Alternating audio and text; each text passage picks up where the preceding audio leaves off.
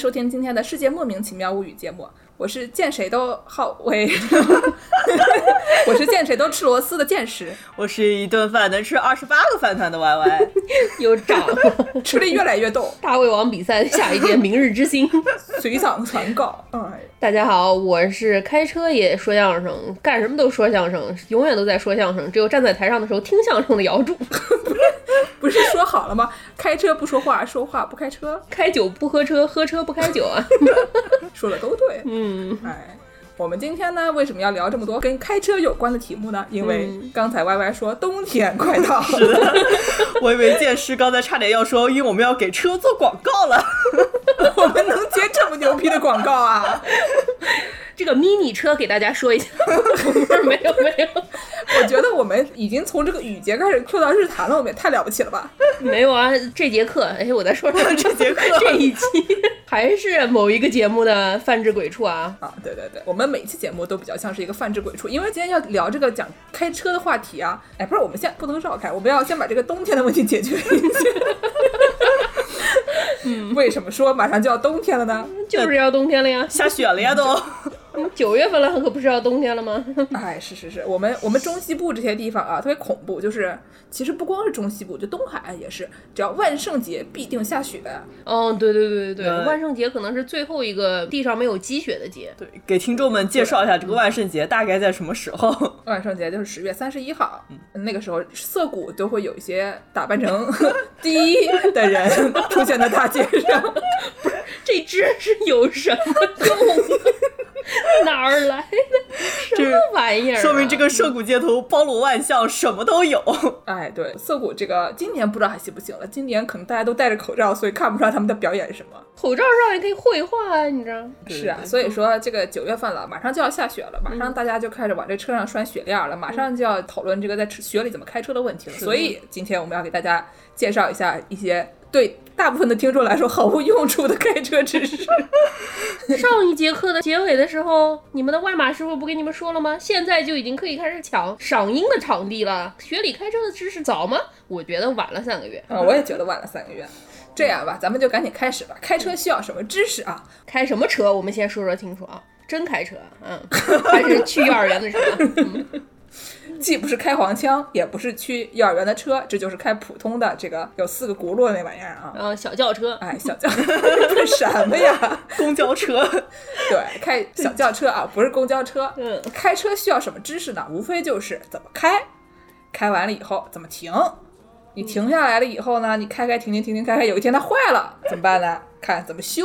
一条龙，一条龙服务。啊，历史上的女司机呢，很多也是像我们这样啊，开开停停，边开边修，都是很牛逼的呀。是的。万一有些听众朋友们没有注意到，我们三个有一个共同的特点啊，我们三个都是女司机，没注意到吧？之前没发现吧？是不是很震惊？行吧，那我们我们三个人对吧，都有考驾照的经历。那我们先让这个最正常的 Y Y 这种在中国考过驾照的人开始说原教旨主义。对，从原教旨主义的开始说，然后我们渐渐往鬼畜的方向发展。说谁呢？说谁呢？说谁呢？对吧？我们俩虚长几岁，所以我们让这个比较年轻的 Y Y 先开始说，抛砖引玉一下。嗯，我们就上来就说人家是砖啊，我就砖，这也是一个抄袭和鬼畜的设定模仿。回头一会儿跟宇宙结婚就来告我，我跟你说，不告不了，我们听众量还不够呢。这个时候就要告诉大家，要多向你们的这个亲朋好友分享我们的节目，大力鼓吹我们的节目，安利我们的节目，并且在各大平台给我们点赞啊，给我们打赏，一条龙。等我们火了，就被刀夫老师到了。等我们火了，就可以给大家代言了。我们就给大家卖 mini 车，全网最低价。嗯，这个，哎，我我也不用给大家这个怎么介绍吧，我就反正给大家顺一顺，毕竟可能大家国内都是考过驾照的人，对吧？但是因为考驾照，很多人，比如说像这个什么青年老师他们考驾照的时候，这个路考还是非常的非常野蛮的啊。然后呢，渐渐的就有出现了这种科目三这种非常鬼畜的东西。然后感觉考驾照的难度就是一直在往上增的。这样吧，你给我大概介绍介绍吧。我没有在国内考过驾照，所以这个科目一二三我都不是没什么概念。我好像就考了个科目一，因为我是拿美国驾照换的中国驾照，所以说回去只要考一个交规。对，那那因为就是一般驾校嘛，就是在你考完了科目一才带你开始练车，就毕竟你要有一点这种安全驾驶啊怎么样的知识，要不然也不好意思把这个车给你开。所以呢，这个科目一就是比较大家熟悉的这种考这种交通安全规则啊，就叫告诉你这个每个路牌怎么认，嗯，然后开车有哪些注意事项。嗯，哦，说到认路牌，我要插入一句，嗯，这个路牌上面啊，如果出现 X I N G 的时候，它是什么意思？X I N G 就是行啊，你开着开着看路边写一个行，对对对对对对对，就是给你加油的，你知道，它旁边写 行人行，就是给你给行人加油的。对对对，就是路边上经常会有这个 X 加 I N G，这个 X 呢就是一个 cross，就是说 crossing，就是这个地方会有什么东西通过的意思。嗯嗯前两天呢，我们祝师傅去这个 Joshua Tree 这个公园玩儿，嗯，然后路边上看见一个这个画了一个大海龟，嗯一个乌龟底下写行，然后就大家一看就哎乌龟挺行啊，对对 对这个意思。你其实是说这个地方可能会有乌龟经过，对对对对对。然后之前我们三个人一起去这个夏威夷玩儿，嗯然后就看他们那边有一种特别可爱的鸟叫妮妮，就是火山大鹅，但是我们大家都没有见过活的捏捏，但是就是在路边上看到一个牌子上面画了一个捏捏，然后底下写捏捏行。行啊，对对对。我记得可能是看它快灭绝了，所以给它加个油，你知道吗？对，加油，对那个什么，好像环球影视城里面还有那个小黄人星，对，所以说如果有一些想要预备将来来美国自驾游的朋友们，如果在路边看见这个行的话，要注意一下，就可能会有什么东西要过去啊，大多数情况都是行人比较行，对吧？但是行的东西是很多的。对来来歪歪继续，哦，这个科目一啊是这种交规，那这个科目二和科目三呢，就是要考你的这个驾驶实操了。嗯，驾驶技巧路考，对，这个科目二呢，就是考一些什么停车啊、入库停车啊、侧方位停车啊，嗯然后开上坡啊、开下坡啊这种样子的，嗯呃，每个司机都需要掌握的基本知识，对吧？嗯嗯嗯那科目三呢，就是这个上路路考，嗯，就是给你一大段路让你去开一开。嗯那我们现在还有了科目四，还有科目四，我都没听说过，科目四考什么呀？我也没听说过。那还能考什么？就你这个就相当于你要学出师了呀。你出师之前，那肯定要再让你做套卷子，对吧？又做卷子啊？凭什么呀？不是考过一次了吗？对呀、那那就看你有没有忘呀。哦，复习一下。对，这个考点还不太一样，嗯，这个伴儿还更高了一点。就更难了。，对，为什么呢？因为你要上路了呀。这不刚上过路吗？说什么呢？吃饱了好上路，考完试给你俩饺子。还是蓝莓馅儿的。嗯 对，就你这个，你真的要开车，那你知识肯定不能有盲点了，对不对？嗯，科目四我记得要百分之九十四还是多少，那就更高了。哇因为毕竟你有了盲点，你在路上就有了弱点，嗯，那你就是对别人也造成了威胁，对不对？你说的对，所以呢，我第一次考科目四就没有过。我们 Y Y 是一个堂堂的女博士啊，嗯第一次考这个没有过，所以说各位听众朋友们，如果连个博士学位都没有的人，就就不过是很正常的，对吧？嗯对，多考几次总会可能考过的。对对对嗯，对，啊，对你把题库都背下来就行了。对，你上网找那个什么基精真题三百题什么，就是的，就是你要把玩意儿题全做烂，但那你就学会了呀。对上路就不会有盲点了。那就是全部考完，你也就可以出师了。嗯嗯，所以你后来上美国又考了一次，是的，国内驾照到美国只能换着用一年吧，我记得。对对对对，所以那你到美国来考就很容易了，毕竟都已经背得滚瓜烂熟了。那这不行啊，这是两套系统啊，对啊，牌子也不一样。我也不知道那行是什么意思呀，对不对？啊，那美国有什么特别大的区别吗？我觉得这个考卷儿上面的东西我已经不太记得了，无非就是一个 stop sign 得停。嗯，停牌得停。嗯还有什么消防栓多少 feet 之类不能停车？对，美国有一些比较怪的规定，比如说什么，你有的地方你右拐得先到自行车道上，然后完之后再拐。那自行车道上人不就被你碾死了吗？你就得让自行车道上，本身骑自行车的人也不是很多嘛，也不像咱们那个国内大家上下学都骑自行车，没什么人骑自行车呀。啊，反正就是交通规则还是不一样的，这两个地方就是不是你考过国内就能考美国的。行了，我们不讨论这些细节问题了，这个东西太复杂了。对，万一说错了，咱们也不负责不负责，我们我们台全是胡说八道啊。我们都是好多年前考的。主要是每个州它的规定也不一定完全一样，所以我们说有的时候不是很有代表性。是啊，上次我跟李师傅去纽约，李师傅谁啊？古巴的李师傅啊，哦，我想起来了，丽桑，丽桑，丽桑。我开车，然后完之后我我看见红灯停了，我就不敢右拐。李师傅说：“拐吗？你怎么不走啊你？你这个人怎么回事儿？”我说：“有的地方就是你红灯不见得可以右拐的嘛，你停下来拉倒了，这边都是警察。”李师傅说：“你这是莫须有，我跟你说，没有这样的事情，怎么可能呢？”第二天我们一看，纽约就是这样的，还好当时没有拐，旁边有三辆警车，吓死了。看到警车大家就不要动就好了。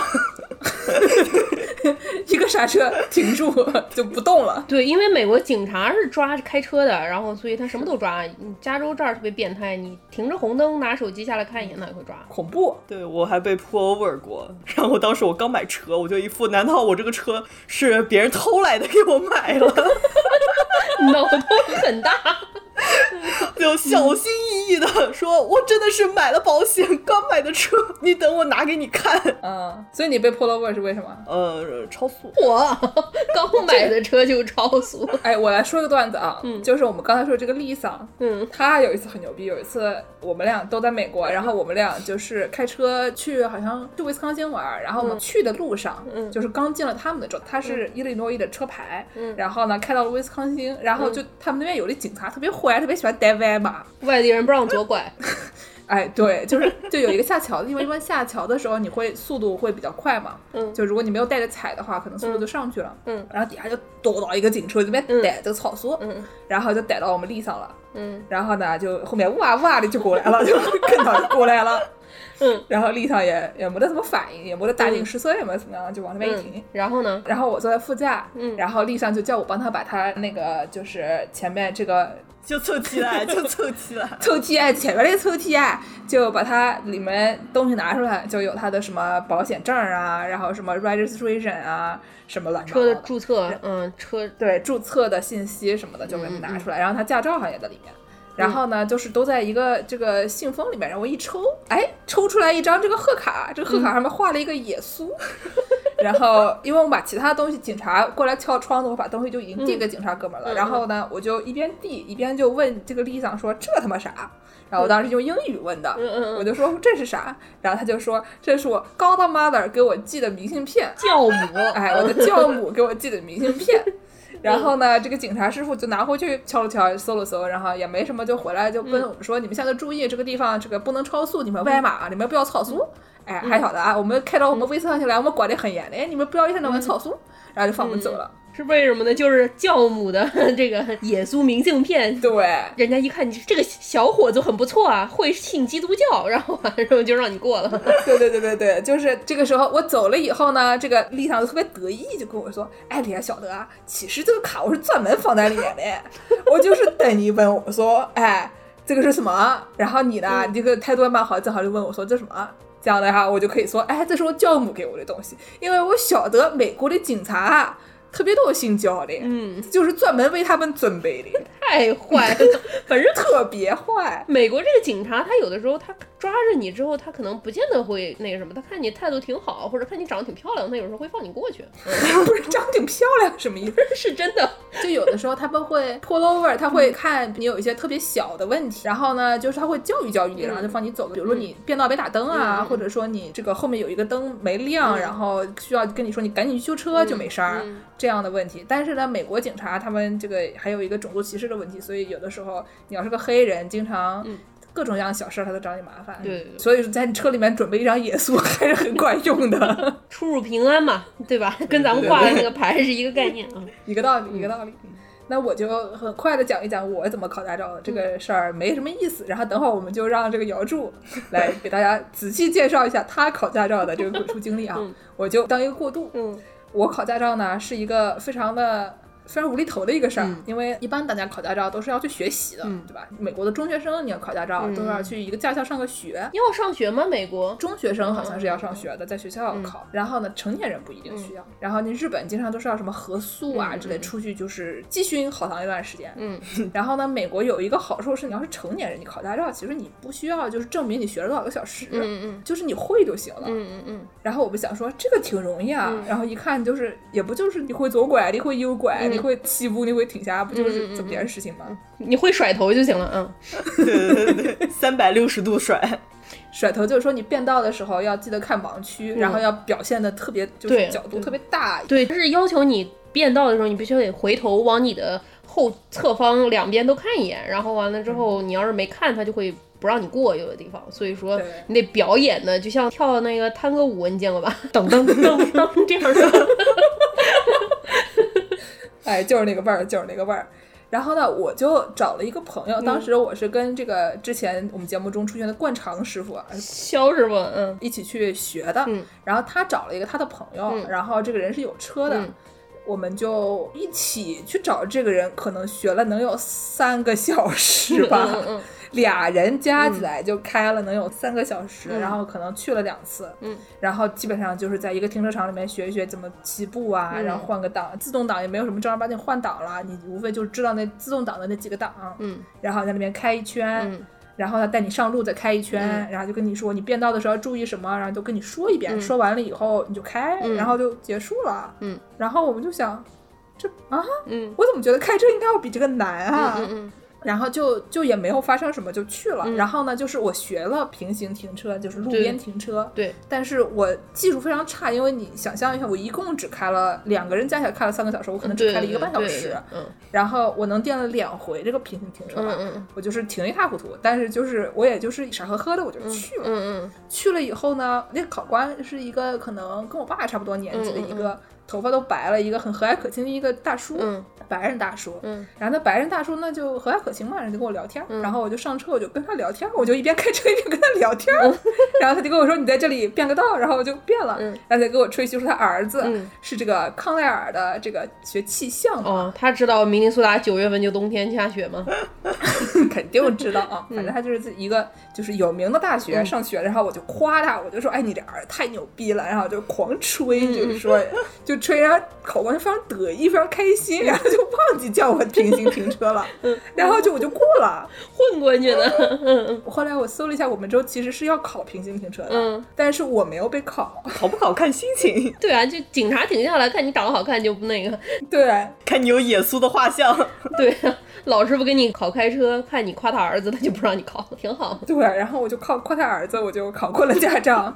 然后呢，跟我一起去灌肠老师傅呢，他可能就是不像我运气这么好，碰到了一个为自己儿子特别自满的这么一个老师傅，嗯然后可能就比较凶吧。嗯反正搞得这个灌肠师傅他也很紧张严格的老师。啊。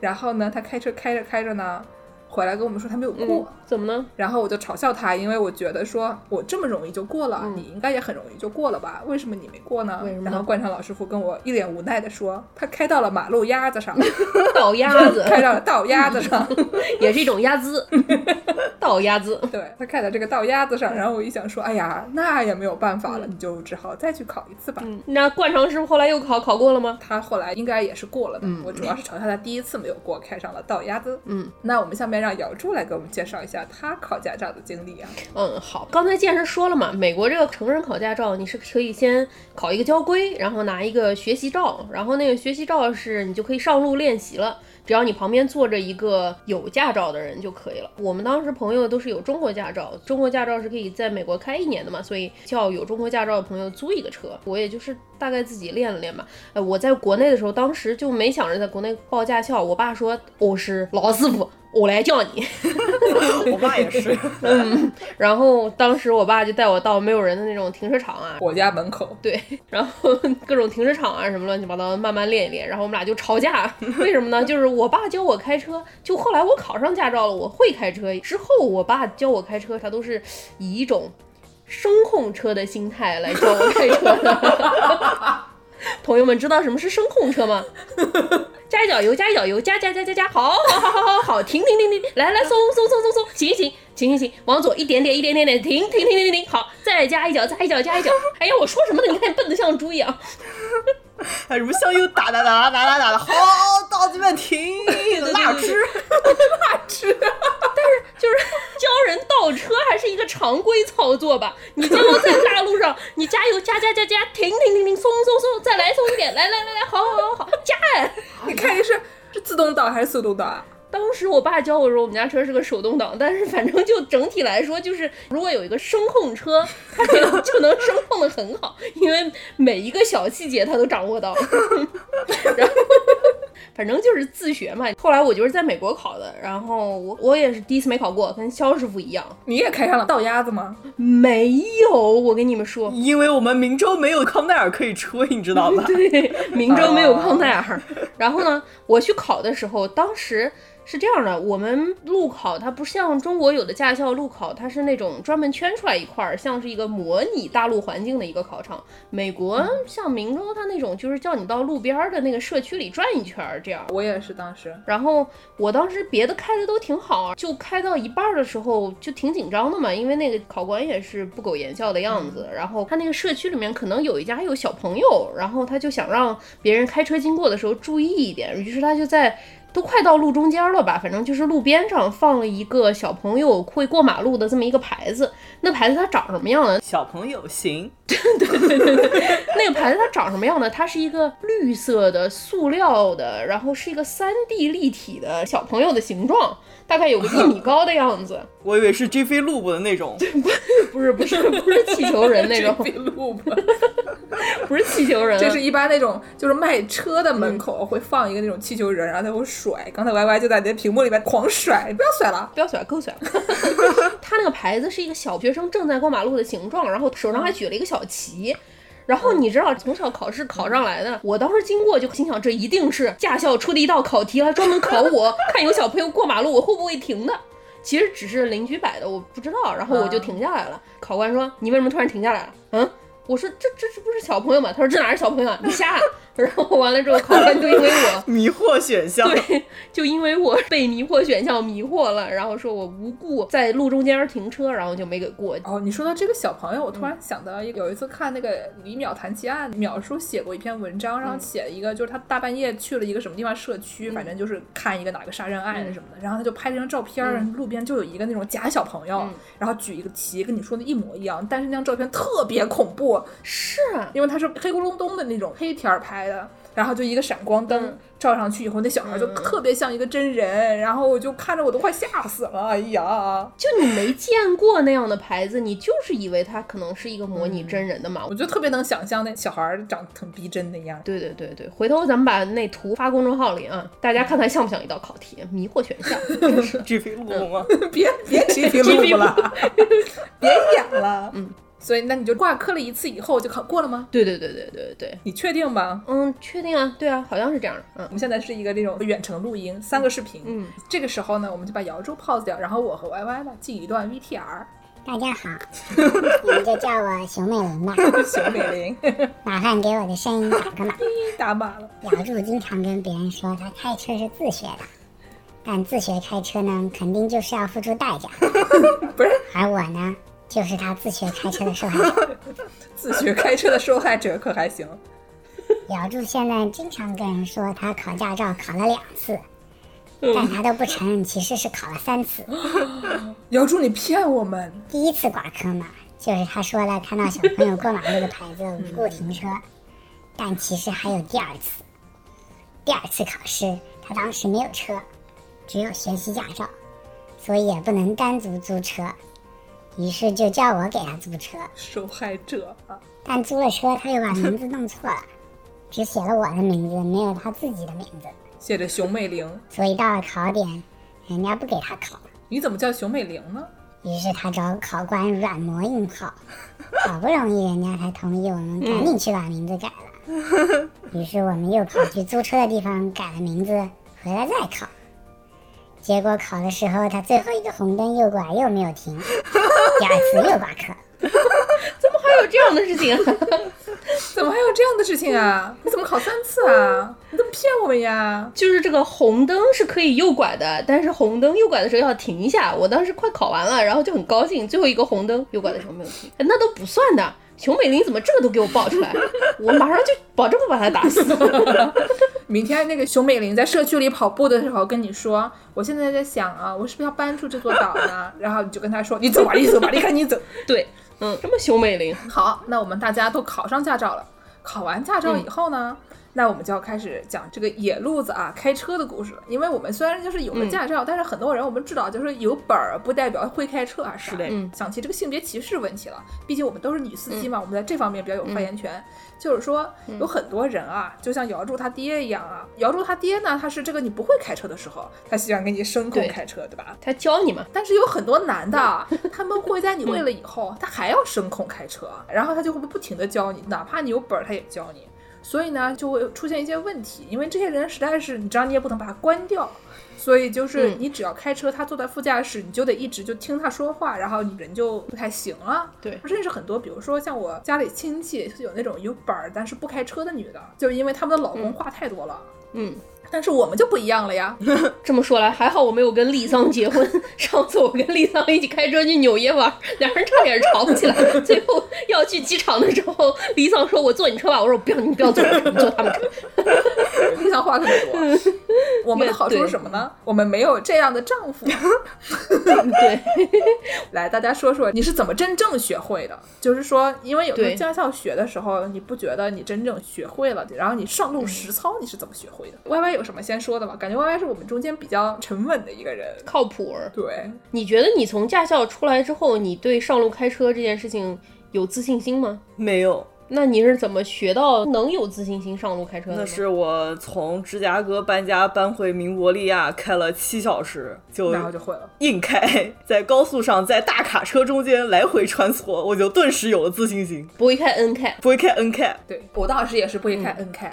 当时啊，我就是美国拿了一个驾照，但是你那会学了一个半小时，我这个时间怎么说的越来越短了？我一般都出门跟人说我学过三个小时 没有区别。反正就是跟人吹了个牛，反正就会了。你这个驾照嘛，实在是含金量为零，对吧？就是我怎么可能敢开车呢？但是呢，我就拿这个驾照硬回中国换了一个中国的证，然后就考一个笔试。然后呢，当时是我跟一个朋友一起去考那个笔试的，出来我就拿了一个证，然后我就老开心了。然后我朋友跟我说：“你看。”然后我当时就愣在当场说：“ 啊！” 然后呢？然后他说：“你看，你看，往里看到。” 然后我想，也也也也也行吧，那那那那那那那那我来试试。就来吧。来吧，然后呢，当时那个考场呢在降临，嗯，当时这降临呢是个什么感觉呢？就是牛车、马车、人力车混在一起，现在有一段还是这样的。对，就是你出去就是一条大马路，然后旁边有小探，嗯是吧？小探旁边有三轮车。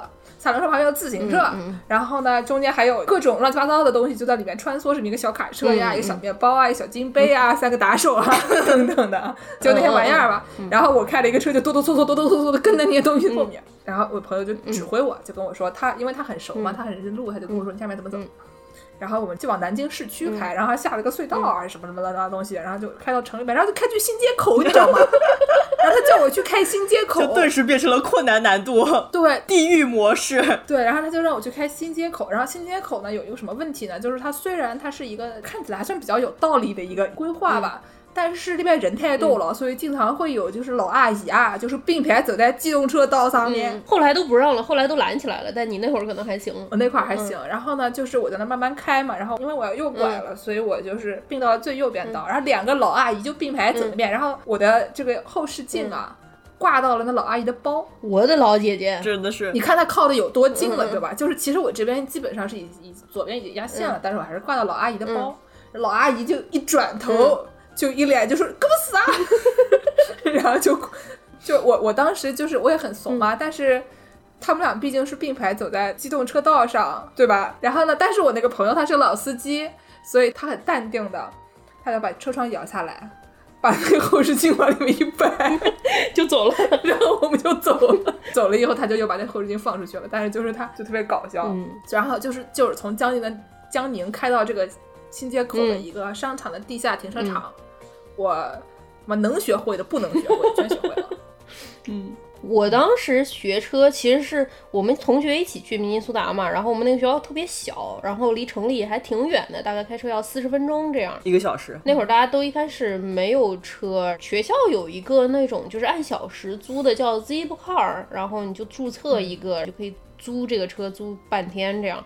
镇上也没有中国超市嘛，所以你想买点儿什么大米啊、什么玩意儿的，那会儿明州也没有。我对，要要说一下，咱们那个时候还没有那些什么 Uber 啊，然后就是有点像现在那种打车软件儿什么的，那些东西都还没有，所以你要出门儿，就是你要不开车，要不就别去了。对对对对。所以当时就是唯一的办法就是租这种小时车。对，所以我虽然也不是非常很会开，但是我就是总觉得人民群众都在水深火热之中，我要 身先士卒。对我要身先士卒嘛，先学上驾照，然后完之后带大家都去上中国超市吃上饭吧。嗯，大家体会一下什么叫大姐大。反正就是也不是很会，但是我就先开上了，然后完了之后不会开，经常会遇上一些挺危险的事情，但是也都化险为夷。运气比较好吧，所以说也没有出现什么特别大的问题。这个时候，我们又要把咬住病特雕进一段受害者录音。他刚才说啊，他刚才说没有出什么事，受害者说可不是这个样子。我们专门去采访了一下这位熊美玲朋友。嗯，听一听，听一听，熊美玲有事儿吗？后来嘛，姚柱考了三次，考上了驾照，之后就经常夸下开口，要开车带我出去。有一次他说要带我去城里的超市，明州著名华人超市联合面条。为什么叫联合面条啊？United Noodle，当时我们也都是租那种小时车，因为大家都没有自己车，所以也没有 GPS，当时手机上都没有流量，没有网。好苦啊！那个时候姚柱就叫我打印了谷歌地图的导航，给他导航。坐这个声控车，但是呢，姚柱仗着现在有驾照了，所以根本也不听我的导航。果然，我们就在城里迷路了。等到好不容易找到超市的时候，超市已经关门了。我当时就觉得上当，但是我什么也不敢说，因为还要靠姚柱把我带回学校才行。回来的路上，天色已经黑了，路牌也看得不是很清楚。在一个路口，我叫姚柱直走，但姚柱毅然决然的就右拐了。拐过去了，感觉不太对劲，因为只有我们一辆车往这个方向开，大家都是往相反的方向，而且对面的车都在对我们闪起了灯。原来我们是开进了单行道的反道。胆子真大啊！当时嘛，我是很害怕的，也很紧张。还好后来找了一个店门口停车场进去掉了头，才不再走反道。同样的迷路事件不止发生了一次，迷了这么多次路啊！还有一次我们去城里大学找朋友吃饭，也是挺晚的了，但是怎么也找不着朋友给指的路。姚柱说他为了不拐错，迷路的更厉害，还在一个十字路口停下了车，打起了双跳，停在马路正中央，太野了。打电话问方向。当时后面还有车等我们，我当时又很害怕，每次我都很害怕。于是经历了这几次迷路事件之后，我熊美玲 我熊美玲，在没有车也没有驾照的情况下，毅然决然买上了一个 GPS。熊美玲好惨啊！但是就算是有 GPS，姚柱也还是经常跟 GPS 吵架，说 GPS 都给他找的是小路，不好走，他都是认识的。我都认识，我都认得。于是我们还是经常发生高速下错课，在外面迷路这样的事情，我每次都很害怕。你们千万不要跟他说是我说的呀。熊美玲说：“我每次都很害怕，但我都不敢说。好可怜的熊美玲哦，惨，嗯，心疼她。你不赶他走，他也想离开岛了，真是的。对啊，熊美玲，你明天去敲他门，发现熊美玲的房子已经卖掉了。房子已经只剩下一块地了。哎呀，好可怜啊！对啊，当时就是因为我爸这个人有一句名言啊，全部把锅甩给你爸。叫做只要方向对都对，就是你大概知道方向，你朝这个方向走，不管左拐右拐，总归能走到的。但是呢，有一个问题，就是有的时候它有单行道，你呃 就是道理是对的。我和姚柱，我们小时候可能小学、初中的时候经常逃课，暴露了啊！我妈听见就说妈我们没有啊没有啊，啊妈，我们没有逃课。就是我们经常逃课，然后逃课的时候呢，就骑个自行车就出去玩儿。然后就是各种探访南京老城区啊，因为骑自行车嘛，也没有什么正道反道之说，基本上就是当时就是秉承着姚州他爹这个方向对斗对这种概念，然后就随便往了一个方向逮到甩骑啊。然后基本上都能到，所以呢，我们就是过大的夸大了我们的自信心，然后就觉得自己非常认路。但实际上并不是这样，就是一旦有了就是单行道、双行道这个问题就解决不了了。不是这个问题，必须得看 GPS，必须得看地图了。这个时候我又想到，就是当时你说你在国内学开车嘛，然后我在国内那时候在明尼苏达已经开到就是还行了的情况吧。然后完了之后有一次我已经开始骄傲了，就觉得我可以回国开车了。自满。其实开的还可以，但是就是也是同样的问题嘛，就是觉得往一个方向走就行。有一天，萨利师傅叫我们去桃谷新村吃饭。桃谷新村在哪里呢？大概在南京大学这个附近。然后南京大学附近有一个著名的医院，叫做南京市儿童医院，在肯德基旁边。对，这个医院它有一个特点，就是它这个门口特别堵。因为都是送儿童去看病的，对，还有吃吃肯德基这种，吃肯德基，而且地理位置也不好，它在一个特别繁华的地方，然后路反正也挺窄的，这样。珠江路那边嘛，对，所以每次都特别特别堵。然后我在找那个吃饭的地方，严格来说，经过儿童医院门口。拐一下就到了吃饭的地方，但是如果我要经过儿童医院门口，等我去了，他们可能都已经翻了台之后，下一桌就已经吃完了。所以我当时在一条很小的路叫青岛路里，拐过一个弯，然后一看，我了个老姐姐，前面是儿童路医院那一段，这可不能行啊，我不能往前走，我得掉头出去。但是青岛路这个路又特别窄，当时我开着我爸车，我爸车是一个 SUV，还挺大。南京朋友们听到这里已经疯掉了，这个事情非常不好。外地朋友对这个事情就没有任何概念，所以就也没有办法。但是你要是在南京住过的朋友，听到这里就已经就进入癫狂的状态。那个路它特别窄，它大概就是能够勉强供两车通过。能有两个方向的吗？我觉得那都得互相让才能过。对对对，我当时情况紧急，我要吃上饭呀。那我要是出去，我就进入了儿童医院那个百慕大三角了，踹不在里面了，出不来了，我就被吸住了。它是一个黑洞呀，我就不敢去嘛，我就掉头。然后我就掉掉掉掉掉，大概能打了，因为那个特别窄，我那车也挺长，我打了大概有 五把到十把之间才掉过来吧。那还好，那还好。掉在那个车正好横在路中间的时候，旁边一个师傅就看着我说：“姑娘啊，你在这边掉头不太合适吧？” 说：“姑娘，您在这儿掉头不太合适吧？”我说：“师傅啊，我都已经掉成这样了，我再掉回去也不太合适吧？”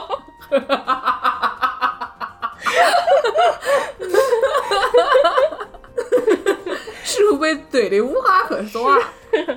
就是经历了这几次之后，我就觉得我已经会了嘛。你想嘛，在明尼苏达又各种各样的带大家出去玩儿，去超市。虽说熊美玲上次那次是没有去成功，但是也颇有几次是去成功了的，也是吃上了那么几顿饭的。所以说，我就觉得我已经会了。然后。后来，当时我们那个学校特别小，大概只有十个中国学生嘛。然后我们大家就想说，搞一点活动经费，搞一点活动经费，吃点好的。然后我们就在学校搞了一点活动啊，什么卖点奶茶啊，什么乱七八糟的，稍微弄了点钱，大家来出去吃顿饭。然后，但是因为十几个人，一辆车他坐不下。刚才说租的这个小时车 Zipcar，他一辆车最多坐五个人嘛。我想说怎么办呢？学校有一个就是可以向学校申请，专门学一下开学校的一种面包车，像是以前那种什么依维柯是大概是个十四座的一个大型面包车。那是要换照吗？还是不用换照？不用换照，但是你要有特殊知识。对你得要到学校专门去学一下。然后我就夸下海口啊，这么冷天咱们卖奶茶，这么辛辛苦苦赚了大概得有个多少钱吧？大家一起去吃顿好的吧。嗯，自助餐。然后完了之后，当时考驾照也是我先去学的嘛。然后这个学开这个面包车，我当然义不容辞。大家再体会一下什么叫大姐大。是的，是的，是的，是的。毕竟是这个能采买其他人都举不起来的哑铃的哦哦，不是你，不是你。搞错了，搞错了。嗯，我就学了这个开面包车。当时学的时候，大概就是他上了一门课，然后那个师傅给你讲一讲一些恐怖故事啊。回头我们可以说在明尼苏达开车有一些恐怖故事啊。但意思就是大家要小心嘛。在每个人开一段儿，当时车上有大概五六个人一起去接受这个培训，然后就一人开一段儿。开了之后，师傅看开挺稳，说小姑娘挺不错，会开面包车，就给我过了。能要你掉头吗？叫你开着面包车去青岛路掉头。对对对对，还考了停车。我一般我停车好像都还行。我知道，对，想起来了。有一次姚柱到芝加哥来玩儿，然后当时我住的那个街区就是那个地方停车就是出了名的差，所以就路边停车就非常紧张。然后门口那个位子就是停的紧紧紧紧紧紧紧紧，有个每前后隔五厘米这样。然后姚柱就是有神技啊，那简直就是全凭这个前后搓嘛 搓，然后就愣是给搓嘛进去了，看着旁边就是那种惊诧，觉得说这女人太厉害了。其实我是趁你不注意的时候把车抬起来，从侧面踩进去的。反正那个车也没有你的哑铃重，你你是对对对，我就开面包车嘛，然后我就从停车场，然后当时很冷嘛，零下三十度就已经冻上了，我就把这个车给从车位里出来，开到。学校停车场的边上，停车场是在一个挖下去的坑里，一个坡上去的。我就觉得这车好像有点漏，怎么都跑不是很跑得动。但是反正也能走，我就没管，因为我想着这大车可能就是不是很带劲儿吧。然后我就想去上它那个坡，怎么都上不去，就是使劲踩油门，它那个车也上不去。之后学校的保安吧，看着我这个车在这折腾了有小五分钟也上不了那个坡，然后保安就说：“您怎么了您？”我说：“我这车上不去，你给我看看呗。”你没把保保安打一顿？人给我帮忙嘛！保安上来看了一眼，说：“姑娘啊，你这个车他想要上坡，首先你要得它发动哎。”我想我有一个问题啊，明尼苏达的保安怎么也说南京话呢？就是这样的，就是原因重现。然后当时在培训的时候，他光培训了我开，他没有培训我发动。我也有这个问题啊，就是这个不会发动这个事情真的是一个事儿。就是很多时候像我们这样，就是有的人他上来就买车了，他没有这个问题。你如果上来不是买车，你每次租新的车的话，就你找不到他在哪边打。对，而且它是。现在新的那种车很多都是一个钮儿就按了就发动了嘛？不是你钥匙插进去转一下。对对对，它那个老的那个面包车是钥匙插进去转，然后而且它那个挂档，它那个档位像古早公交车的那种档位一样在地上的，反正就是挺怪的。然后我当时没打着，我就没发现，我以为是天冷它热的慢，然后结果就没打着。那是天冷热的，你就全凭这个蹭，就是琢磨也能琢磨到那去。你这个琢磨技巧这太牛逼了！琢磨从车位里出来，并且从停车场开出去，开到坡下上不了坡才发现，还好没等上高速才发现没打着。那也是个本事。嗯。后来就在学弟学妹中传成了一段佳话。是的，嗯，传说。我有一次是就学车的时候没有学过，你必须得放到停档，然后才能点着火。然后我碰到过就是点不着火，后来发现是我没有放到那个停车的档去。哦，有可能那个车有可能是这样的，当时也可能就是我上去它就没有挂在停车档，所以我拧了之后它就亮了，然后我就以为它就打着了。因为别人还车的时候，有的时候他停下来，他直接就熄了火，他没有把档位归回到停车档。对，可能就是这种原因。不要找理由了，不要找理由了。但是就是因为每次你换不同的车开这个事儿，感觉就是，嗯，每次都像好像是新学一个车一样。对对对，因为你长度也不一样。对。对对吧？然后好像好多乱拉东西都在不同的位置，然后那个仪表盘有的时候你还得调方向盘上下。我觉得这个最变态，就是说你要是在中国，可能开车基本上大家的身高可能没有差那么多。我有一次租车租了一个，我知道前面那个人可能两米吧，他坐下以后，他方向盘就是在我脸的前，你通过方向盘那个缝看前面。对，然后我在那琢磨半天，就是想方设法把这方向盘往下挪。我觉得很多司机他可能这辈子都没有做过这个事情，就是要把方向盘上下移动。让我想到有一次我搬家的时候，还去开了一次 U 号那 truck，嗯，然后就是有一种。座位调到最前面，我都那个特别大，然后你坐特别高，然后我又觉得好像是我家里有继承的皇位，因为要把头。往前，觉得我在世界的整个顶端了。我也是，我开了挺多这种乱七八糟车。以前我们做了一个大概有两米的模型，然后所以也是我开卡车。所 有这种开莫名其妙的车都是我开。这个时候呢，我们就要就是邀请听众朋友们多多在评论区分享一下您开过的搞笑的各种车型啊。您要开过火车也可以啊，动车动车，基本上就是您这个开车的各种搞笑的情况吧，就分享一下。下，就是说到这里呢，我就想起来，所以这个尤其是这些搞笑的车型，请大家多多分享。比如说你会开什么挖机呀？啊，我还真开过挖机。你你你别吹了，真的开过。你别吹了。下面我们由这个听众朋友们来反馈啊。嗯，行吧。那我们下面就是要说回我们最开始这个问题了。冬天到了，对，冬天到了。嗯，所以说呢，之前是我们这个学车的过程，下面我们真正上路了以后呢，会碰到各种各样的问题。对。其中呢，就有一个这个雪天的问题。嗯，当然后面还有其他的问题，但我们先介绍这个雪天的问题吧，毕竟明尼苏达嘛，对吧？对对对芝加哥嘛，对吧？对，来吧，大家。对，就我们这个明伯利亚呢，就嗯每年就有这么个东西叫雪季啊。嗯这个雪季呢，一来就有个大半年，那是。嗯那这大半年呢，你肯定还是要出门的，那你就要掌握一些雪天开车的小技巧。嗯，有什么样的小技巧呢？那我们开车就分为两个步骤，一个叫停车，一个叫开车。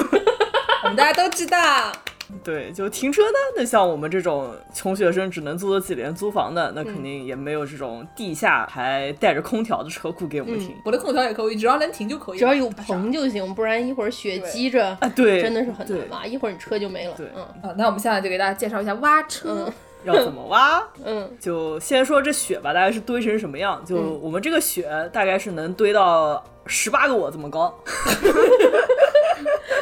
对，大大概多高吧？那雪，我有一次去超市，加上吃饭，车停在同一个地方，大概加起来两小时吧。出来那雪大概就能有个五公分、六公分这样。对，就基本上过夜的话，就下雪可能就是把你的车底盘那边就差不多能把它给埋过去。对，雪最深的时候能积到人胯那么高。是的，那所以呢，这就涉及到了一个第一个知识点，就是怎么样把你的车从这个雪里面挖出来。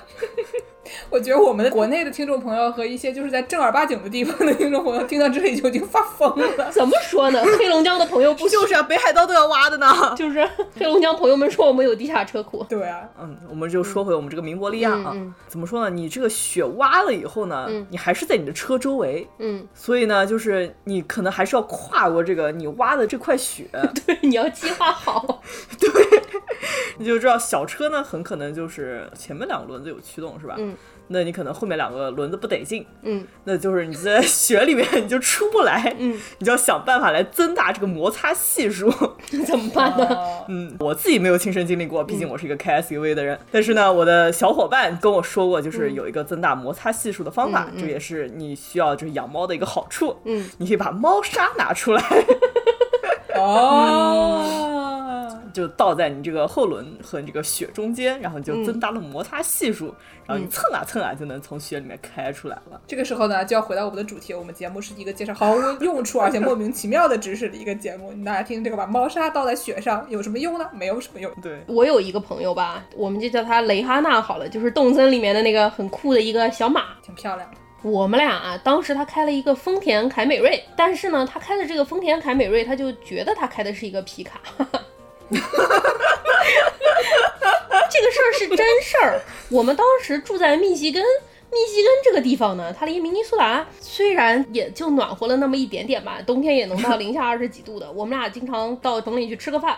然后有一天吃饭的时候特别特别冷嘛，然后在饭馆门口正好有一个车位，我就跟雷哈娜说：“我说雷哈娜，你看前面有一个车位，咱们停在饭馆门口吧。”运气是多么的好！雷哈娜开了个丰田凯美瑞啊，她说我车太大停不进去。我说你车哪里有这么大？这车位 皮卡都能停得进去。她说不不不不不不，你不知道我这车看起来小，实际上很大的。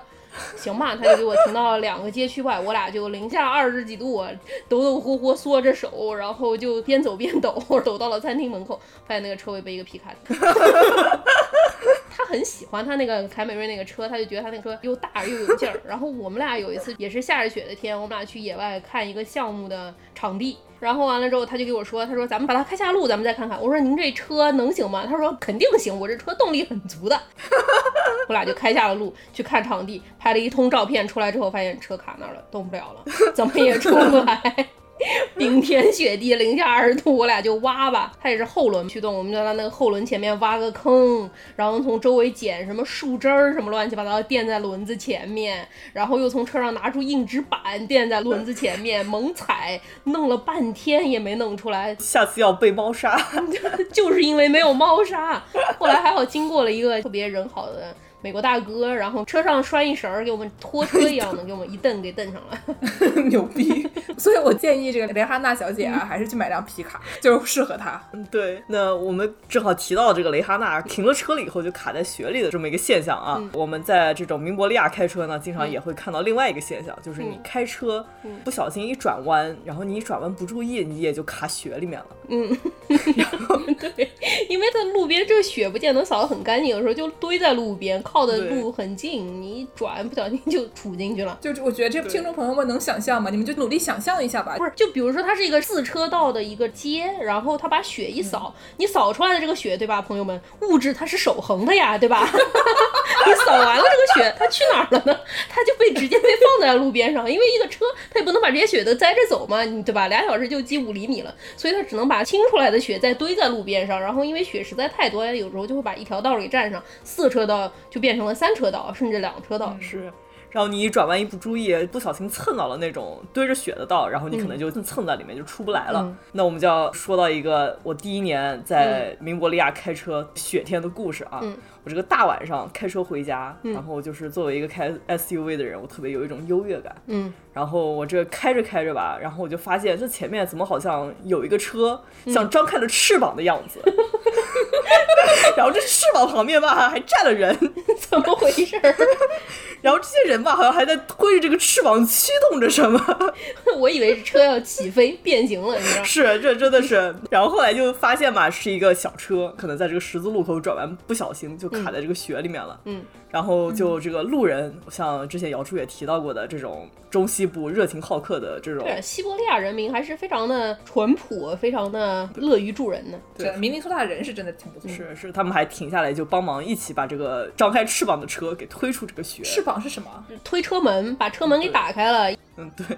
啊，是那，所以就也是为别人感到了这种开小车的煎熬，惋惜了三十秒，然后我就很开心的开着 SUV 从他的旁边的雪上碾压了过去。这个时候教教大家一个无用的德语词，叫做 Schadenfreude，什么？翻译成中文叫做幸灾乐祸。这个幸灾乐祸用南京话该怎么表示呢？你就看见一个车在旁边陷到雪里，你经过，你说。哦吼！对，就是个开车转弯，你要转大弯啊，千万不要转到雪里。这个知识点我们说过了，对，抄下来啊。对，那停车呢，还有一个知识点，嗯，那就是这个零下三十度啊，这是一个重要的题干。嗯，那你零下三十度的时候呢，你这个车肯定你就不能把这个密封状态随便给破坏掉，对吧？因为很可能就会出现这种情况，就是你这个车窗摇下去，你就发现它摇不上来了。对。听众朋友又逼来了，你们在说什么？什么玩意儿啊？那你就要吹着这个零下三十度的风，你肯定就要感冒了，对吧？嗯。那还有一个问题呢，就是你去了停车场，那你不想摇车窗，嗯，那你应该怎么拿这个停车票呢？嗯，那你就要开门了。你要人下来拿才行，是吗？对对对，你你就要开门了。但这个门呢，有时候呢，也很可能就是被冻住了。对对对，我有一个朋友就是这样的。所以呢，就在这个。无数个在这个明伯利亚开车的时候，就会出现这种一个车，你发现他在那个取票的地方卡了很久，然后发现他一直在挣扎着，那你大概就知道，嗯，这个车的门被冻住了。对，一个宇宙奇观。对，你在明伯利亚，你看有一个特别大的面包车，就是那种家庭用，家里生四个孩子，大家要上面包车的时候，大家都通过一个什么后备箱爬进去，或者是通过副驾驶爬到后面，是为什么呢？就是因为后面的拉门冻住了。是的，太惨了。但是在这里，我要给两位主播介绍一件事儿吧。咱们这个国内的停车场，一般它早就已经不取票了。我们洛杉矶大概。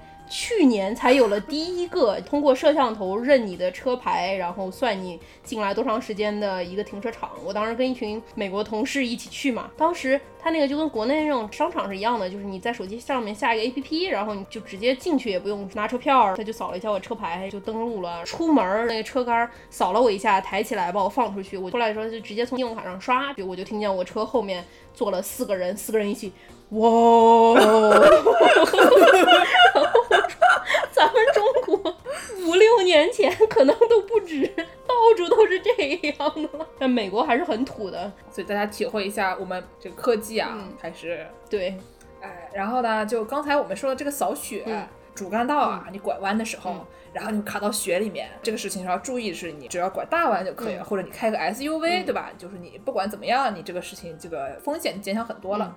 但是呢，就是像我这种没有车的人，我以前基本上冬天我都是靠腿儿，然后走到公交车站，边走边抖啊，刚才说的，边走边抖啊，然后呢腿着去，然后腿着回来的这么一个情况。然后呢，就有很多穷人和妇女都跟我一样，为什么呢？因为一个家庭它有很多杂事儿，嗯然后呢，基本上这个男人呢，他们就出去上班了，嗯。然后他们就开着一个大车、嗯。上了这个主干道，嗯。然后他们就开开心心的到了办公室，嗯。剩下家里那些杂事儿怎么办呢？交给女人做。嗯。所以呢，他们经常就是有一些短距离拖着从这儿到那儿、闹到这儿的一些问题，嗯。然后经常还要比如说推着家里的老人，嗯。推着家里的婴儿车嗯。什么的。然后这个腿儿着的时候，经常就会出问题。嗯。你开车你最多卡到雪里面，嗯嗯。你走路你可能就摔断腿。嗯嗯所以每年冬天下雪天，就有很多人就摔断腿，嗯。然后都是因为这个雪没扫。嗯。然后我就在有一个 podcast 叫 Ninety Nine Percent Invisible 里面嗯听到过，说是有一个老师傅叫做这个 Caroline Perez，嗯。然后他写了一本书叫做《看不见的妇女》，嗯说在数据方面啊。嗯怎么样歧视妇女？嗯然后他就说，这个扫雪先扫主干道，再扫支道，再扫人行道，这个是完全是以一种男性视角，嗯嗯认为就是你开车的人的安全最重要嗯来设计的。嗯但实际上开车的人他们是最安全的。对对对对，你不然买个 SUV，这这一期节目变成一个销售 SUV 的节目。请斯巴鲁联系我们。对，随便哪个 SUV 厂家联系我们吉普，听见没有？嗯，对对对。然后呢，但是你拖着的时候你就没有办嗯而且经常是像比如说我家住的那个街区，你停车位也不好找，所以你基本上你只能走来走去。嗯。然后这个时候就很危险了，所以就是当时发现了一个这个情况以后，瑞典当时那个政府他们就改变了这个顺序，他们就先扫小的路，嗯。然后再扫大的路，发现大家都更开心了。对对对对，不过反正也看满不同的城市，有的城市可能它本身就没有什么人行人可以达到的地方。对，嗯，说到这个开车的性别歧视问题，让我想到啊，就是在美国开车还有一个怎么说呢，就是一个应该说是一个乐趣吧，应该说，你你您确定？他可能是因为害怕你在车里藏一些武器还是什么乱七八糟的，有的州他是不让你把那个车的玻璃窗弄得特别黑的，就是警察经过你必须得能看得清楚你这车里有什么这样。所以说大家互相在路上开，你从前镜和后视镜里都能互相看得到对方在干什么。然后，所以有的时候在路上，大家就会表情非常的丰富，然后完了之后互相骂架什么的，这样的。这个其实是开车的挺大的一部分。就你前面那个人，如果说不知道为什么停在路中间，看见了路边上有个小朋友的牌子啊，他就停下来了，你就可以把两个手抬起来，然后手掌朝上，意思就是你在干什么？对这个事儿，我觉得是通用的。我在意大利有一次嗯开一个特别险的一个路，对特别恐怖。嗯嗯意大利人他们本地人，他们说嗖就过去了，嗯然后我就得让他们。嗯但是有的时候，比如说我让了他们，他们没有注意到，嗯我也不能一直在那等吧，嗯然后就走了。然后后面的人就把手举得高高的，然后就一副就是你怎么不让我，对吧？对对对，就这个意思。但是这个事儿还有一个问题，就是他能看见你是谁。然后女生有时候独自一个人在路上开车，特别是晚上，超过什么六七点，天一黑，有的时候就会有直男开车就故意跟你并排，然后就一直回头。盯着你看，反正就特别的困惑。开着车把窗户摇下来，问你说 “How you doing”，然后就 我们回归啊，这个一开始的知识点：开车不说话，说话不开车。啊、对呀，我见过最离奇的是，有一次我在那儿等一个行人过马路，行人看着我说 “How are you doing”，我心想说你指望我做什么？你跟我说这个话，你是希望我把窗户摇下来，把我的电话号码给你吗？就是你做这个事儿，你认为会达到什么样的目的呢？我不太能理解。哎，你们说这个，我想想，我今天下楼拿外卖，然后我穿的就是现在这一身，我穿了一个破 T 恤，一个破睡裤，然后底下穿着拖鞋，我忘记换鞋了。然后呢，我一下楼就有哥们跟我说 “How you doing”，然后我以为他发现了我穿拖鞋，然后我就顿时有一点紧张，感觉被抓包了。对呀、就是有的时候这些。他可能也不是真的想怎么样，但是他就是要嘴欠说一句，然后在街上开车被人说一句就挺讨厌。这时候我们刚才说了这个两个手朝天，意思就是你在干什么，表示别人开车开不好嘛，这是一个手势。还有一个手势呢是什么手势呢？你就可以伸出一个拳头，然后把你的中指竖起来。就缓缓的把车窗摇下来，就是那种手旋儿的啊，就是那种 手旋儿的小轿车，手旋儿小轿车，然后把你的拳头举起来，然后竖起你的中指。对，哎，好。然后呢，我们现在说说怎么修车啊？嗯，说了怎么学车，开车的无用知识，该说怎么修车了。那是那那那我先说一个吧，就是说到这个修车，我们 Y Y 特别会修车，我们 Y Y 这个车里面什么东西都有。我先说一个简单的，就是上次 Y Y 来我这儿玩儿，然后他一坐上车，看见我那个车，说你这个胎压不对啊。特别专业跟我说你这个胎压不对啊，然后我吓一跳，我想说这个呃嗯啊，然后我还跟我说你看这个灯啊，这就说你胎压不对，来你这个我们等会儿停下来了以后，然后他就从他的车里面掏出来了一个这个打气筒，就是不给自行车打气，是给汽车打气的打气筒，上面还写了一个码，就是你胎压多少，然后把我四个轮子打了一遍。然后就是你看啊，现在差不多这四个都一样了。然后我当时就有一种就是特别说啊，铁 T 就是不一样。刚才咱们节目出现过的这个美玲同学啊，熊美玲，她的车有一个车胎是慢撒气，过一段胎压就不对了。热胀冷缩，好像也不是，就是会跑，正常是三十五，然后过一段就变成二十七了。然后去找不同的店查了好几次，也不知道是哪儿漏，也没有看到有漏。然后没有办法，在车上就有一个插着电就可以给你充气，充到多少的那么一个车胎打气筒。但是那玩意儿从一个袋子里拆出来，线给解开，然后插到车上，车发动着，给你测了，然后。打嘛，他就嫌麻烦。你刚才说你们打气的时候不是用自行车打气的气筒，美玲车上有一个打自行车打气的气筒。他一上车看那个胎压不对了，他就把自行车打气的气筒接到胎上，开车连先踩一会儿，还热身，还行，涂脚就踩，太搞笑。对，而且这个事儿是经常发生啊，就是每个月开车出门之前，他可能都得打一次。那这个剑师说到了，我我车上有这个打气筒，那是来自于一个比较血泪的一个故事啊。嗯，就是我曾经有一次车胎爆了，嗯，耳朵能听见的那种，车停在那儿就能听到漏气声。嗯，然后那个时候正好是年底，年底呢美国人要放假吧，嗯，放假那肯定就这种修车的地方也不太开，那我就要自力更生。我车停在了停车场，那我要把车从停车场弄到修车的地方吧。嗯。那这个车胎瘪了，那肯定是开车不安全的，开不了的。嗯，对，那就涉及到了一个问题，那就是我们要把备胎换上。嗯，那这个换备胎就每个人基本上每辆车上面都会有一个备胎，你们把自己的后备箱下面那个板子掀开来，就能看到一个小巧的一个备胎了。对对对，小一圈儿，一般不让开很快。对对对，就是一般装了备胎就不要上高速了啊。嗯，那这个我们下面要介绍一个如何在零下三十度的时候。给自己的车 换备胎的一个故事，就是所有前提都是零下三十度啊，太硬核了。大家记得一定要戴手套啊。因为呢，这个毕竟都是金属的，你就手就可能一不小心就粘上面了啊！嗯，大家一定要戴手套。嗯，那千斤顶呢，车上一般也是有的。对，那对，就材料你车上都有啊，就大家要记得，就是零下三十度的时候，就重重点呢就是要戴手套啊，要不然的话，谁零下三十度？咱们中国都没有人弄这事儿。漠河，咱们有漠河的听众吗？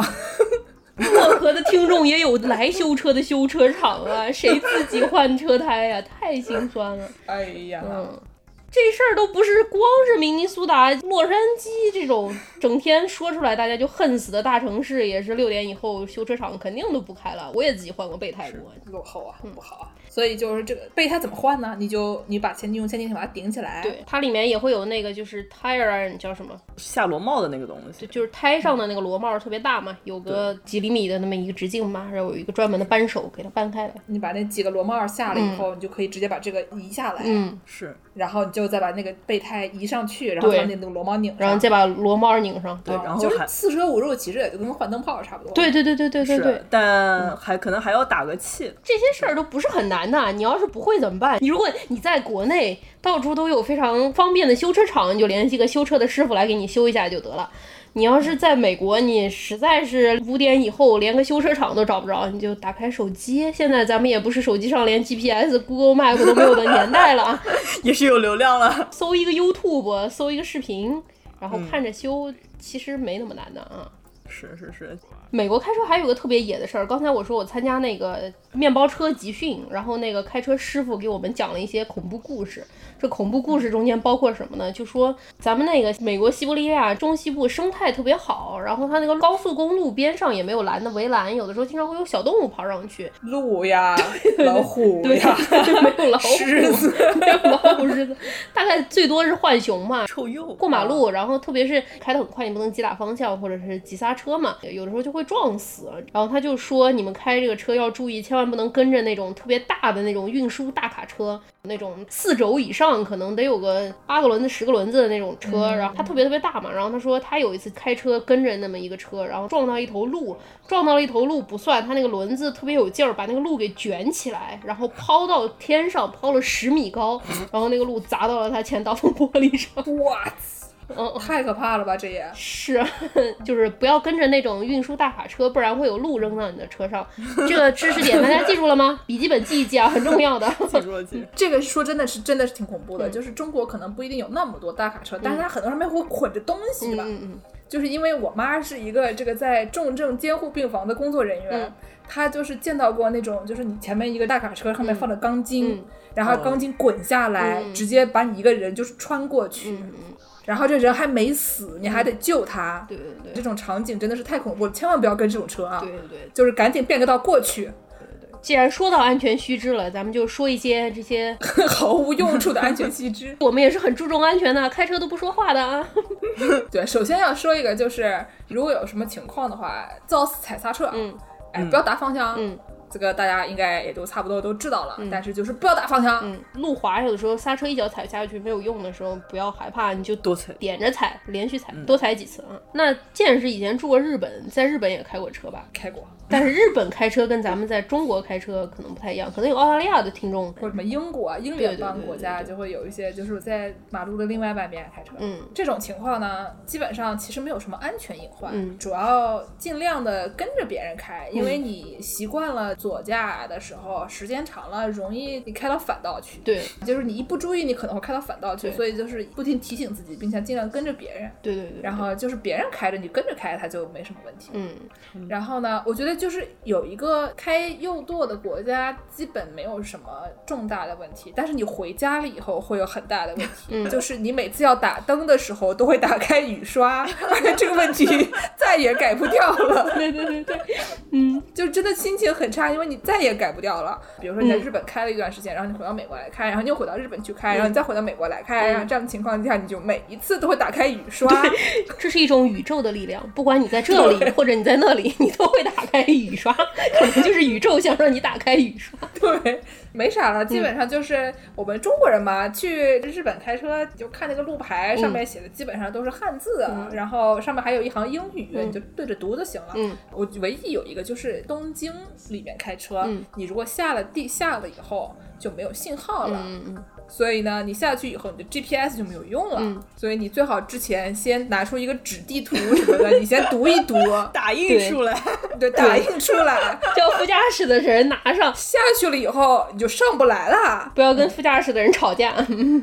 对，那我们最后说一个买车的选择。行，先介绍一下，我这是开的别人的车，我开了一个马自达三。嗯，我也没有什么可以介绍的，因为不是我买的。嗯嗯。那你们俩介绍一下这个买车方面的追求吧。嗯对，就我当年呢想买车时候，然后咨询了一下姚柱师傅，嗯这个姚柱师傅呢就给了一个特别中肯的建议，嗯就是拯救了我，可以让我在雪里面横着走，你 你还是竖着走吧，朋友。真的就是就是让我雪天开车更容易的。然后、呃，姚柱师傅让我说买个 SUV，我觉得这是我这辈子做过最正确的一个决定。所以我开了一辆是什么斯巴鲁的森林人，就是我们这个明博利亚最常见的这个家庭款 SUV，嗯，这个车就非常适合户外运动啊。雪里面滚啊！然后以后 Y Y 要换新车，想要换一个皮卡的话呢，也非常的方便啊。用我们这个热心群友听众皮师傅的话来说，你给苏巴鲁后面焊一个铁皮浴缸，这就是一辆皮卡了。真的是，哎，来，姚这么我开的是一辆大众的这个途观，当时也是在西伯利亚的时候想买一辆 SUV，然后就美国的这大众车都做的特别重，那门有的时候我停在一个斜坡上，如果说它那个斜坡不是前后斜，它左右有点斜的，那我要下车车门都推不开，这样做的特别结实它，所以就觉得安全比较安全。但是大众这个车有一个。特点嘛，也是一个笑点啊，就是他不知道为什么他那个手刹，一般车的手刹它不是一个杆儿嘛，你把它拉上来，它就刹住了。大众车它那个手刹是一个按钮，就在那个挂档的档位边上是一个按钮，然后你给它按下去。啊，我猜的这个也是一个那样的，基本上有三种，一般是一个杆儿，然后或者是那种脚刹，就是左脚有一个刹，对或者就是一个按钮，然后挂一下。嗯，就是刚才那个开皮卡的那哈，他跟着学校的老师去法国，然后参加一个设计项目，然后当时他们就租了一个车，这个车也是一个大众的车，就是一样的嘛，它那个手刹。是一个按钮，所以说它不是很明显，不是很容易被发现。他们当时拿到这个租的车的时候，这个手刹是被拉上的，但是它拉上只有一个小灯亮了，可能仪表盘上有一个灯亮了。但如果你不太熟悉，就之前说你新开一个车，你不太知道，或者像剑师这样不看仪表盘的，剑师沉默了，解释就假装自己已经在这个 Zoom 时代卡住了。然后他就没发现他这个手刹没有拉，所以说他就直接就开起来了。然后就像我之前没有打着火一样，他们就是这车不太给劲儿嘛，对吧？跑不动，摁踩啊啥，就就摁开嘛，对吧？然后就开到停车场快要出来的时候，突然从后视镜里发现冒出了滚滚的浓烟。然后这个时候他们当时有一个法国当地学校的一个地陪老师，看着此情此景，大喊一声：“大家快跳车，车要爆炸了！”法国人真浪漫呀！什么情况下都能拍出电影来呢？电影看多了，嗯。哦，这个时候要说一个很没有用的知识，就是法国人或者就是欧洲很多地方，他们不开自动挡，嗯，他们穷，他们要省油，他们喜欢开手动挡。然后呢，你要是去欧洲的时候租车，就会碰到这一个很尴尬的情况。如果你像我一样比较智障，只会开自动挡的话，你就会发现你要租的车比较贵。嗯，而且选项比较少，嗯，所以会开手动挡还是有一丁点好处的，嗯。但是很多直男朋友跟我说，他们喜欢开手动挡的原因是有驾驶感。这个事情我非常的困惑，哪位很懂的朋友们给我说一说吧。这个开车没有驾驶感这个事情听起来，您是不是开酒前喝了车还是怎么回事？就是请我们的这个听众朋友们认为开手动挡比较有驾驶感的朋友们，在这个评论区给我们留言，给我们介绍一下，解释一下什么是驾驶感。对，是这种搓的感觉吗？还是我想象一下，可能就是让我们小时候玩拳皇，然后就是你要搓出一套必杀技来，对吧？上前下前拳这样。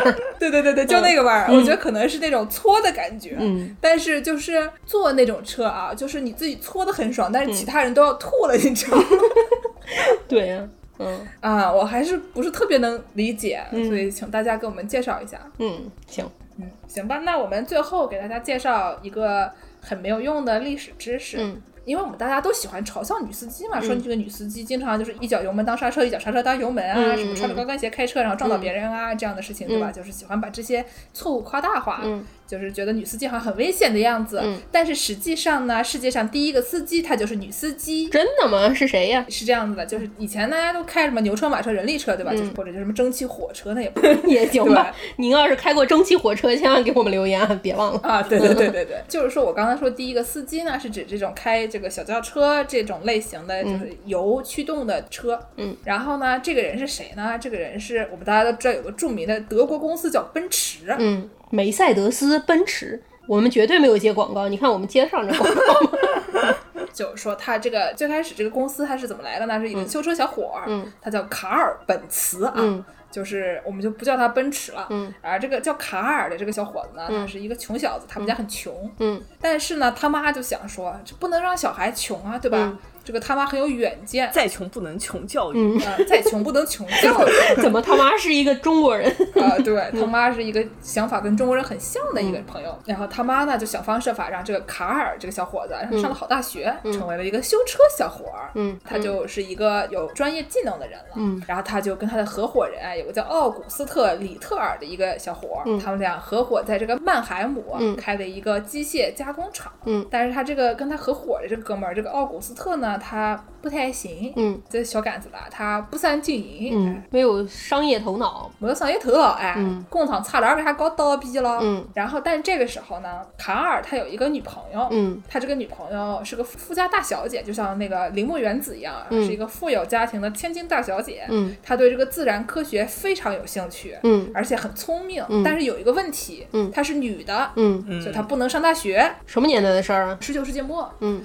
然后呢，怎么办啦？嗯，曲线救国。嗯，所以他就通过了这个小伙儿来学习他想要知道的知识，哦对吧？哦，然后就跟这个小修车小伙儿就在一起了。嗯，大学代理人，哎，对，然后呢，就是这个他看这个小伙儿不行嘛，这个工厂马上要倒闭了，怎么办呢？嗯嗯小姐一看说，哎呀，算了。我这个嫁妆也没什么用，嗯我这个嫁妆就拿来投资。嗯他把这个里特尔的股份他就买了下来，嗯然后呢，他就把这个公司相当于救活了。嗯嗯嗯但是因为她是女的，嗯。未婚妇女不得投资，根据当时的法律，嗯。所以呢，她这个法律层面上，她不是买股份，她就是只是把钱送给了别人，嚯哈，而且就是送给她的这个丈夫，将来他们俩就结婚了。未婚夫，对，嗯然后但是结婚了以后，你还是没有权利，就不像现在我们的妇女同志们都有权利了啊，对吧？就是你跟人结婚了以后，你是一人一半儿的，是可以分的。对对对对，那个时候呢，你是丈夫的东西，嗯。就是你的股份、你的钱就是丈夫的钱，嗯。所以她结婚了以后，她也会失去这个投资人的法律权益，反正他就是什么东西都没得啦。嗯，创造游泳裤衩，哎，等于是创造游泳裤衩，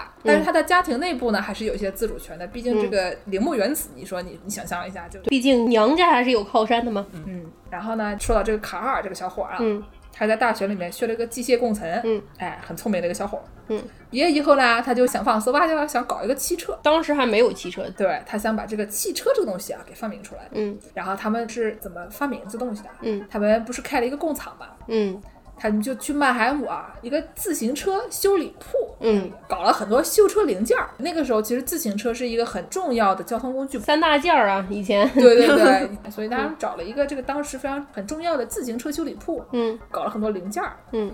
然后他们就是想办法搞啊，嗯，搞啊搞啊搞，然后公司慢慢扩大，有了二十五个员工，一边修车一边造汽车，最后他们在一八八五年搞出了一个带专利的三轮汽车。他们这个用自行车的部件传出来的汽车，哎，对对对，这 我以为是郭德纲相声，好吗？嗯主要是你以前你也没有这个东西，对吧？你、嗯你不能就是我在手上凭空画，我总得找些以前能动的东西。对，找些零件嘛，给它传一传。哎，但是呢，有一个问题是什么呢？嗯这一八八五年这个车型啊，不是很好控制。嗯然后呢，但是之前他们这个做出来的车吧，基本上是让他老婆来试，然后他嗯老婆是一个很专业的这个试车员儿。嗯但是呢，你这个老板他展示的时候，他想要展示一下我自己，这是我设计的车，能不能整一个女的来？嗯，所以他自己开，但是他一开来就撞到墙了。他撞到墙了以后，周围人就哈哈哈哈，怎么那么像啊，对吧？就就笑啦。对啊，你本来是想展示说你这车很好开的，你看我开咣，对吧？是啊，翻车现场，对，就是车祸现场。真车祸现场。虽然后来这个车呢，就是你一边设计一边改进嘛，但是因为大家都记得这个车祸现场了，嗯，所以这个车的前景就不被看好。嗯毕竟它撞过墙，嗯，人民群众都见过，都笑过。嗯。然后我们刚才说的这个御用驾驶员啊，他这个老婆叫贝尔塔，就是这个铃木原子啊，嗯贝尔塔。刚才我们说过，他对这个自然科学非常有兴趣，嗯虽然他没有本儿，他没有学历，但是他其实懂得还挺多的。嗯然后他就参与设计了这里面的很多的部分，什么嗯绝缘体呀、燃油管啊、什么东西，就是给他改，他自己开一开，说这地方不好开，然后我们来改一改，嗯，大部分人就这样的。然后呢，当时这个不是又碰到了大聘期，碰到了危机吗？嗯这个车前景不被看好吗？怎么办呢？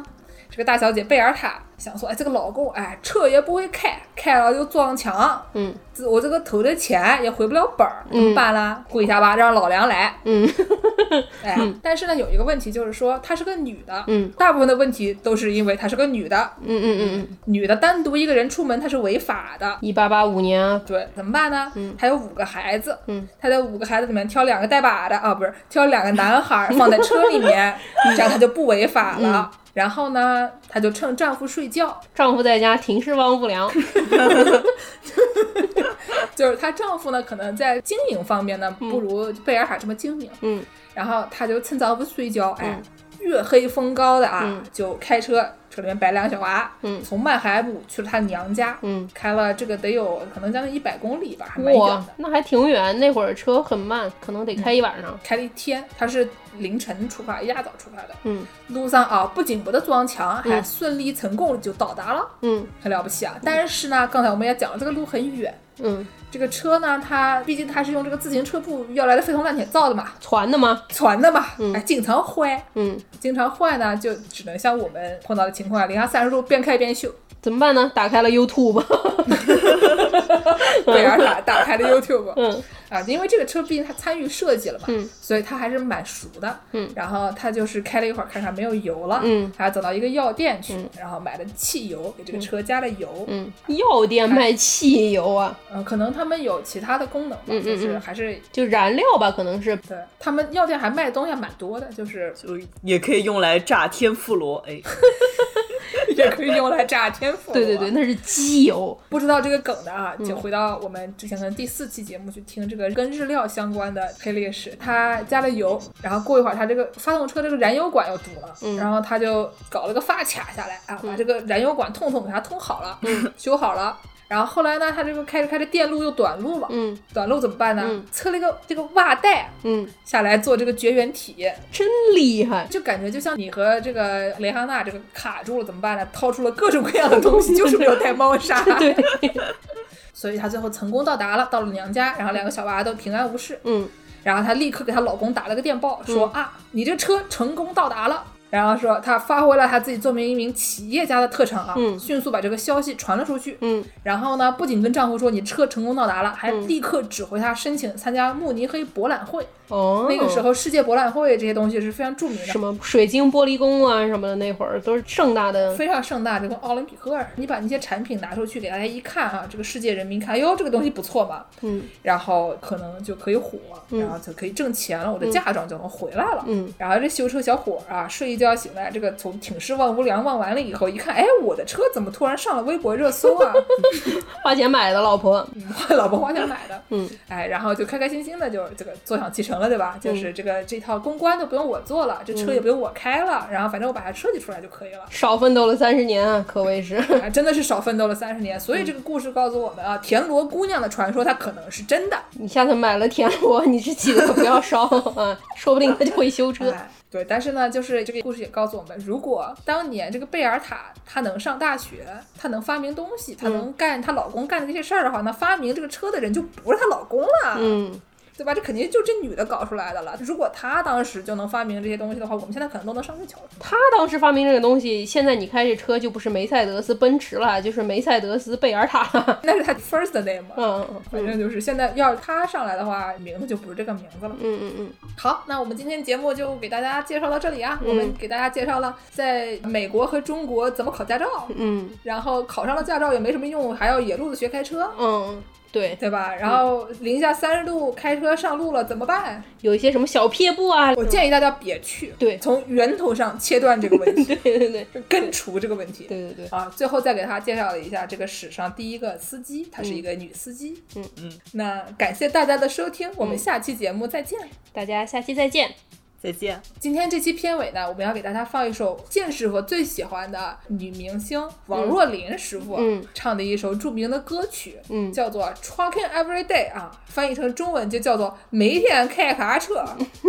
大家听一听啊，非常欢乐的一首歌曲。对我们刚才说的，就是你看着卡车，千万不要跟在他后面，万一他把那个路甩起来，甩到了你的车上不好。你要先超过去，然后你在超过去的时候，你记得超车的时候要怎么样呢？要甩头，要看一看盲区。这时候你就看见卡车上坐的是谁，原来是王若琳老师傅。这时候你就把两个手伸起来，或者你可以把车窗摇下来，跟他说 “How you doing？” 然后过会儿你就看那卡车卡在那个收费站，然后就是王若琳老师傅关不上他的卡车门，因为被冻住了。只好把门打开，然后大家一起帮他把卡车推出来。都说的是什么呀？嗯，行吧，好了好了好，这把真的再见了啊！大家再见啊。嗯，再见。Deep, deep, deep, deep, deep, deep, deep, deep, deep, deep, deep,